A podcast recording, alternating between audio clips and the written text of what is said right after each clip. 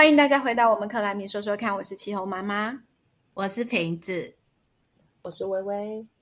我们前两集提到了政府公布的台湾二零五零净零排放路径，看起来很完整、很全面、很有企图心，充满了希望，听起来好像很不错。但是啊，近邻的路可不是铺满玫瑰的道路，相反的，还根本就是荆棘丛生的野蛮丛林。其实目前为止啊，刚才也前。其实目前为止，前两集我们也说了，这个就是大方向，还没有真正的技术、真正的路。所以啊，我自己就说，近邻就是骨灰级的海啸了。我们台湾如果不想坐着等死的话，当然就得拼命向前啦。但是，but，我们可是个民主的国家，哎，总是需要一些反对的声音，对吧？对吧？不想说，不想接，不太想承认。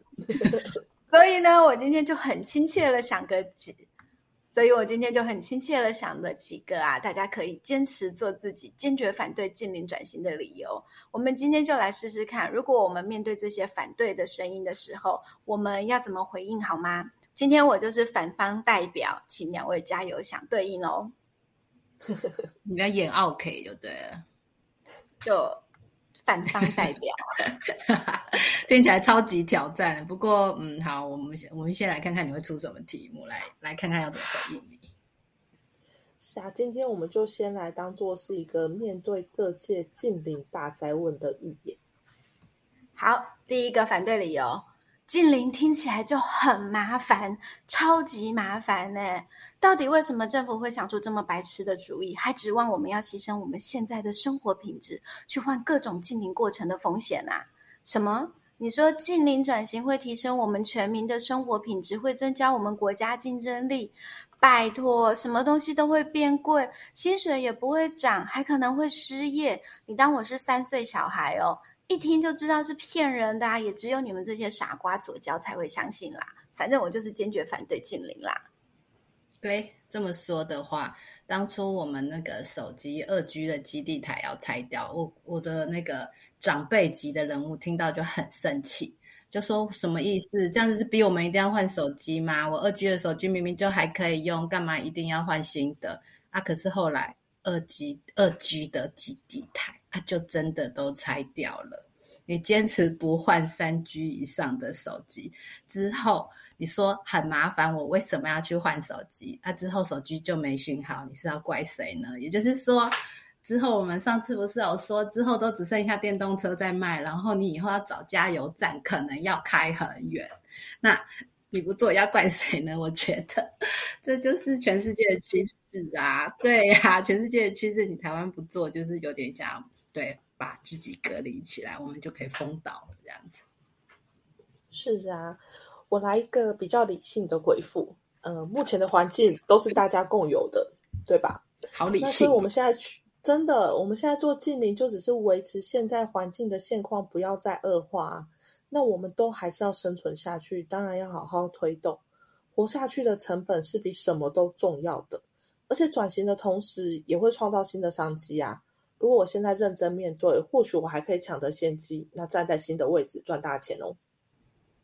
嗯。好，第二个，第二题，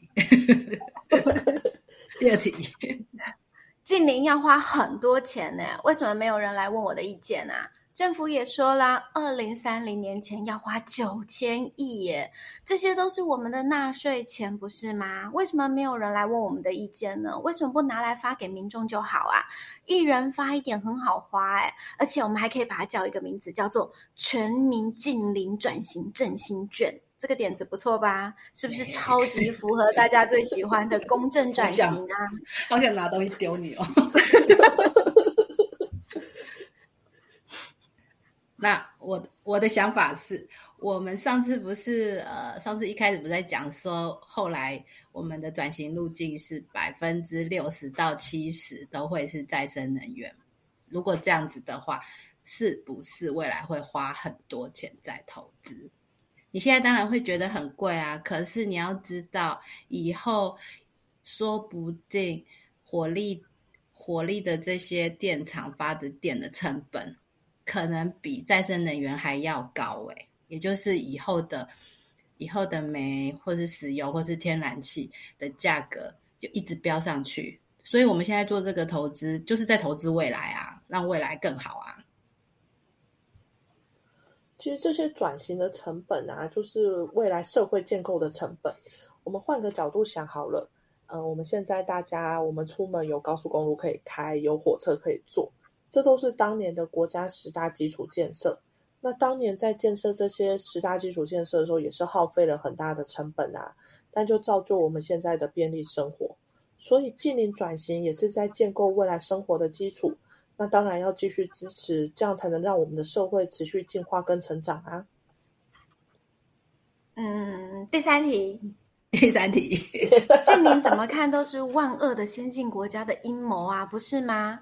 我们台湾又不是联合国的会员国，我们不应该要随之起舞。人家想跳就让他去跳，我们没有必要加入，跟在旁边摇啊，是摇心酸的。我们又不是成员。我们不是一直说我们要走出自己的路吗？我们现在就应该要坚持做自己，不要怕跟世界不一样。现在就是我们应该要坚持走自己路的时候啦。反正我就是坚决反对禁令。这题突然变得很好回耶！我们台湾，对呀，我们台湾小国寡民的，我们。外贸依存度这么高哎，尤其我们 GDP 的出口依存度是高达六成，这表示我们台湾人每赚十块钱，就有六块钱是跟出口相关。那呃，我们这么小还可以经济发达，有现在的便利生活，一大部分都是靠我们的产业制造的产品外销来撑起来的。不然，我们光是粮食、能源都没有办法自给自足，怎么可能像现在这样过？所以，当这么大声在说我们要走出自己的路，要出去交朋友，不要躲在，不是要坚持躲在台湾这个岛上不跟别人交流啊？就嗯，说到这，我好想出国，就这样，好想，关好久。是说，我们也不是联合国的成员国啊，甚至连观察员也不是，所以我在推动这件事情上是蛮亏的。因为在近邻转型上面，联合国有这么多国之间可以互助的机制，让各国可以手牵手一起迈向近邻，可以互相交流技术的发展，也可以互相联络什么相关碳市场机制啊，然后或是交易平台啊，但我们台湾就已经被排除在外。机制、平台、伙伴关系，通通进不去。就像我们不是 WHO 的会员国，所以国际上什么医疗资讯，我们都是听二手的。呃，日本说，然后哪一国说，真的很不优。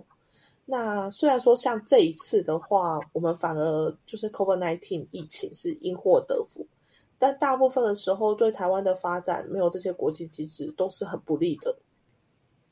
嗯，第四题。没有我在想我，不知道别人会不会这么专心的听你把话讲完。好好，第四题，拜托别讲的这么好听，近邻都马是这些政客财团捞钱的伎俩而已。花这么多钱，我们这些小民还不是只看得到吃不到，都是浮云啦。政府财团啊，这些人都是吃人不吐骨头的。东马只是会把我们当韭菜，想要收割我们而已，才不是真的为了什么地球永续，还是未来世代的发展嘞，都是，嗯，都是假的啦。可以让他们发大财才是真的吧？反正我就是坚决反对禁令。嗯，我觉得这一点很有趣的地方就是，呃，我们这个社会上好像还是很多人都觉得，我们人类只有靠金钱的利益才能够 push 我们往前走，不然就没有办法完成任何事情。所以政府不管做什么决定，就会被某些人认为是阴谋论，要帮财团找。找裁员这样子，但是这次的，对呀，这次的这个禁令，我觉得真的可以帮政府说话，因为其其实台湾也是被迫要转型啊，也是千百个不愿意吧。那这个禁禁令转型，当然会损害很多产业的既得利益者。那就像前面的反对一样啊，就是当然会有很多呃成本的增加。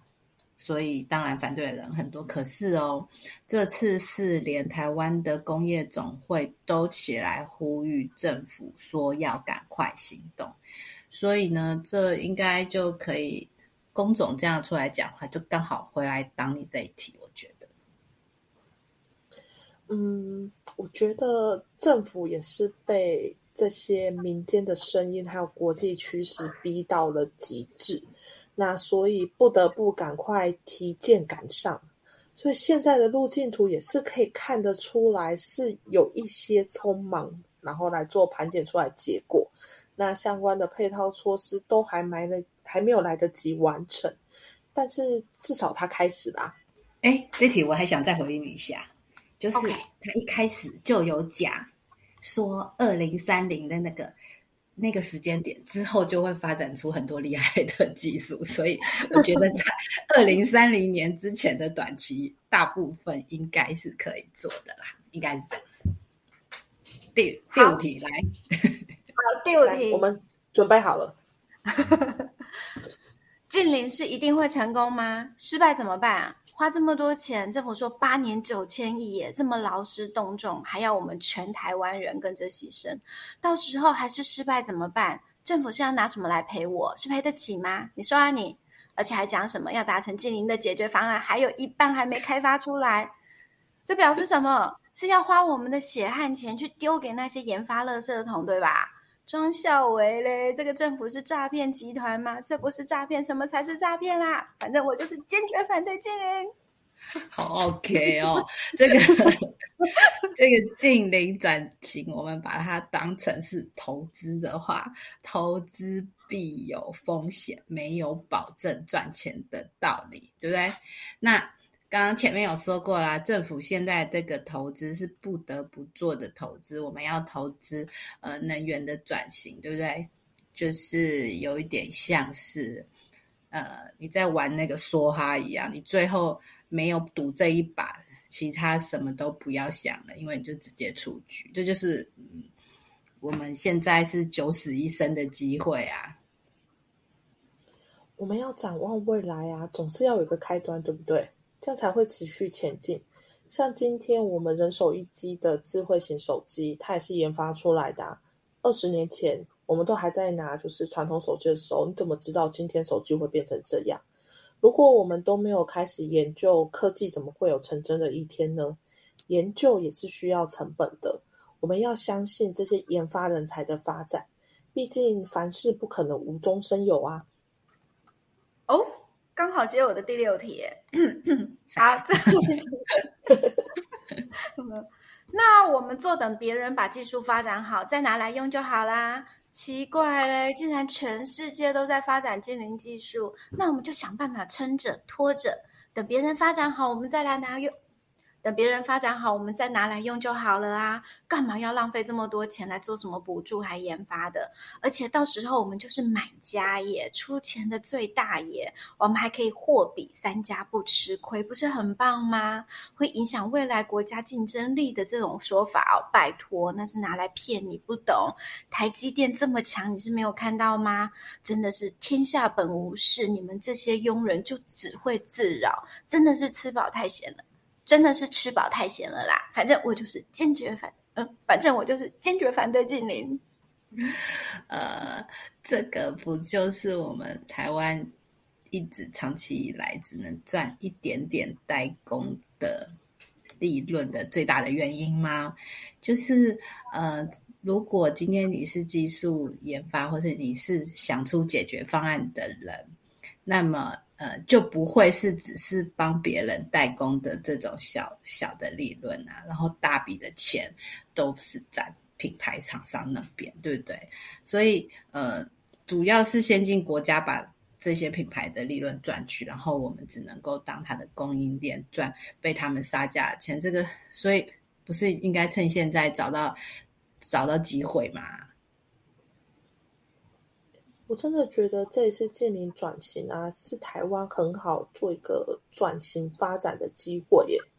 因为像现在的状况，全球各国，包括就是欧美日这些先进国家，大家通通都没有很好的解决方案啊。那我们台湾的优势是什么？我们虽然很小，可是我们非常的灵活。那我们各种追赶、跑、跳、碰都很拿手。尤其我们对什么最拿手？cost down。现在不就是可以把这些东西改成碳成本的 cost down 吗？我们台湾的厂商应该也是有很大优势，可以在这块领域上夺得先机的吧？嗯，怎么样？很难回应，对不对？蛮难的，好累哦。所以呢，我们也欢迎大家可以提供我们各种其他的神回应。毕竟面对这么严肃的问题，我们需要有更多的幽默感，不是吗？好啦，我们 好啦，我们今天就先到这里，我们下回见喽，拜。拜，拜。拜。